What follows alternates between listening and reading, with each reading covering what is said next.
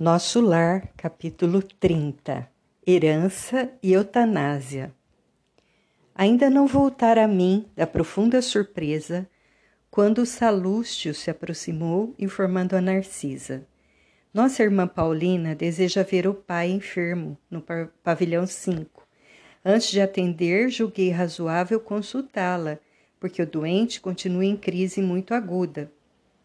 Mostrando gestos de bondade que lhe eram característicos, Narcisa acentuou: Mande-a entrar sem demora. Ela tem permissão da ministra, visto estar consagrando o tempo disponível em tarefa de reconciliação dos familiares. Enquanto o mensageiro se despedia apressado, a enfermeira bondosa acrescentava, dirigindo-se a mim: você verá que filha dedicada. Não decorrer um minuto e Paulina estava diante de nós, esbelta e linda. Trajava uma túnica muito leve, tecida em seda luminosa. Angelical beleza caracterizava-lhe os traços fisionômicos, mas os olhos denunciavam extrema preocupação. Narcisa apresentou-a delicadamente e, sentindo talvez que poderia confiar na minha presença, perguntou algo inquieta: E papai, minha amiga? Um pouco melhor, esclareceu a enfermeira. No entanto, ainda acusa desequilíbrios fortes. É lamentável, retrucou a jovem. Nem ele nem os outros cedem no estado mental a que se recolheram, sempre o mesmo ódio e a mesma displicência. Narcisa nos convidou a acompanhá-la e minutos após tinha diante de mim um velho de fisionomia desagradável. Olhar duro, cabeleira desgrenhada, rugas profundas, lábios retraídos, inspirava mais piedade que simpatia. Procurei, contudo, vencer as vibrações inferiores que me dominaram, a fim de observar acima do sofredor o irmão espiritual. Desapareceu a impressão de repugnância, aclarando-se-me os raciocínios. Apliquei a lição a mim mesmo. Como teria chegado, por minha vez, ao Ministério do Auxílio, deveria ser horrível meu semblante de desesperado. Quando examinamos a desventura de alguém, lembrando as próprias deficiências, há sempre asilo para o amor fraterno no coração. O velho enfermo não teve uma palavra de ternura para a filha que o saudou carinhosa. Através do olhar, que evidenciava aspereza e revolta, semelhava-se a uma fera humana enjaulada. Papai, o senhor sente-se melhor? perguntou com extremo carinho filial. Ai, ai! gritou o doente em voz estentórica. Não posso esquecer o infame, não posso descansar o pensamento. Ainda o vejo ao meu lado, ministrando-me o veneno mortal. Não diga isso, papai, pediu a moça delicadamente. Lembre-se de que Edelberto entrou em nossa casa como filho enviado por Deus. Meu filho? gritou o infeliz. Nunca, nunca! É criminoso sem perdão, filho do inferno. Paulina falava agora com os olhos rasos d'água. Ouçamos, papai, a lição de Jesus que recomenda nos amemos uns aos outros. Atravessamos experiências consanguíneas na terra para adquirir o verdadeiro amor espiritual. Aliás, é indispensável reconhecer que só existe um Pai realmente eterno, que é Deus. Mas o Senhor da vida nos permite a paternidade ou a maternidade no mundo, a fim de aprendermos a fraternidade sem mácula nossos lares terrestres são cadinhos de purificação dos sentimentos ou templos de, de união sublime a caminho da solidariedade universal. Muito lutamos e padecemos até adquirir o verdadeiro título de irmão. Somos todos uma só família na criação, sob a bênção providencial de um Pai único. Ouvindo-lhe a voz muito meiga o doente se pôs a chorar convulsivamente. Perdoe Edelberto, papai. Procure sentir nele não o filho leviano, mas o irmão necessitado de esclarecimento. Estive em nossa casa ainda hoje, lá observando extremas perturbações. Daqui desse leito, o Senhor envolve todos os nossos em fluidos de amargura e incompreensão. E eles lhe fazem o mesmo por idêntico modo. O pensamento, em vibrações sutis, alcança o alvo por mais distante que esteja. A permuta de ódio e desentendimento causa ruína e sofrimento nas almas. Mamãe recolheu-se faz alguns dias ao hospício, ralada de angústia.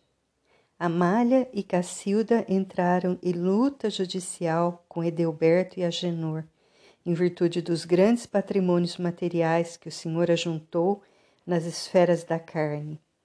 Um quadro terrível cujas sombras poderiam diminuir se sua mente vigorosa não estivesse mergulhada em propósitos de vingança. Aqui vemo-lo em estado grave. Na terra, mamãe louca e os filhos perturbados, odiando-se entre si. Em meio de tantas mentes desequilibradas, uma fortuna de um milhão e quinhentos mil cruzeiros. O que vale isso se não há um átomo de felicidade para ninguém? Mas eu leguei enorme patrimônio à família, atalhou o infeliz rancorosamente, desejando o bem-estar de todos. Paulina não o deixou terminar, retomando a palavra. Nem sempre sabemos interpretar o que seja benefício no capítulo da riqueza transitória. Se o Senhor assegurasse o futuro dos nossos, garantindo-lhes a tranquilidade moral e o trabalho honesto, seu esforço seria de, de valiosa previdência.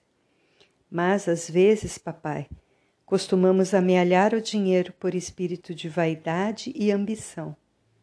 Querendo viver acima dos outros, não nos lembramos disso, senão nas expressões externas da vida. São raros os que se preocupam em ajuntar conhecimentos nobres qualidades de tolerância, luzes de humildade, bênçãos de compreensão. Impomos a outrem os nossos caprichos, afastando-nos dos serviços do Pai, esquecemos a lapidação do nosso espírito. Ninguém nasce no planeta simplesmente para acumular moedas nos cofres ou valores nos bancos. É natural que a vida humana peça o concurso da Previdência. E é justo que não prescinda da contribuição de mordomos fiéis que saibam administrar com sabedoria. Mas ninguém será mordomo do Pai com avareza e propósitos de dominação. Tal gênero de vida arruinou nossa casa. Debalde, noutro tempo, busquei levar socorro espiritual ao ambiente doméstico, enquanto o senhor e a mamãe se sacrificavam por aumentar haveres Amália e Cacilda esqueceram o serviço útil e, como preguiçosas da banalidade social, encontraram ociosos que as desposaram, visando a vantagens financeiras. Agenor repudiou o estudo sério, entregando-se a más companhias.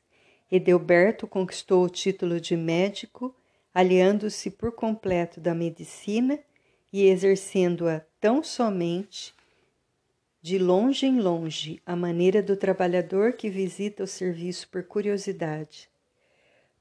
Todos arruinaram belas possibilidades espirituais, distraídos pelo dinheiro fácil e apegados à ideia de herança. O enfermo tomou uma expressão de pavor e acrescentou: Maldito Edelberto, filho criminoso e ingrato, matou-me sem piedade quando ainda necessitava regularizar minhas disposições testamentárias. Malvado, malvado! Cale-se, papai. Tenha compaixão de seu filho, perdoe e esqueça.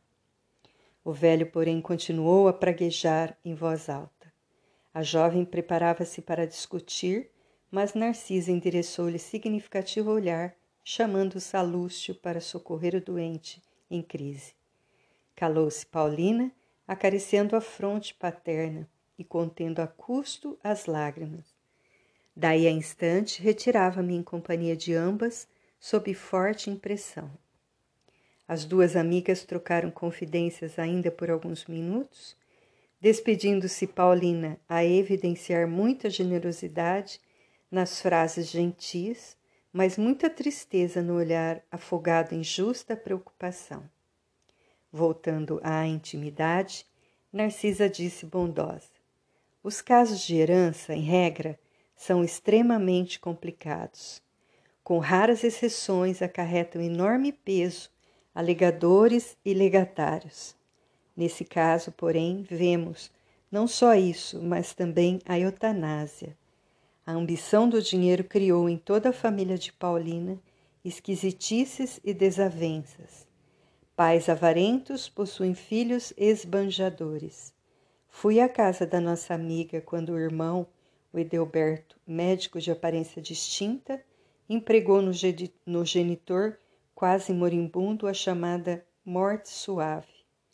Esforçamo-nos por o evitar, mas foi tudo em vão. O pobre rapaz desejava, de fato, apressar o desenlace, o desenlace por questões de ordem financeira. E aí temos agora a imprevidência e o resultado, o ódio e a moléstia.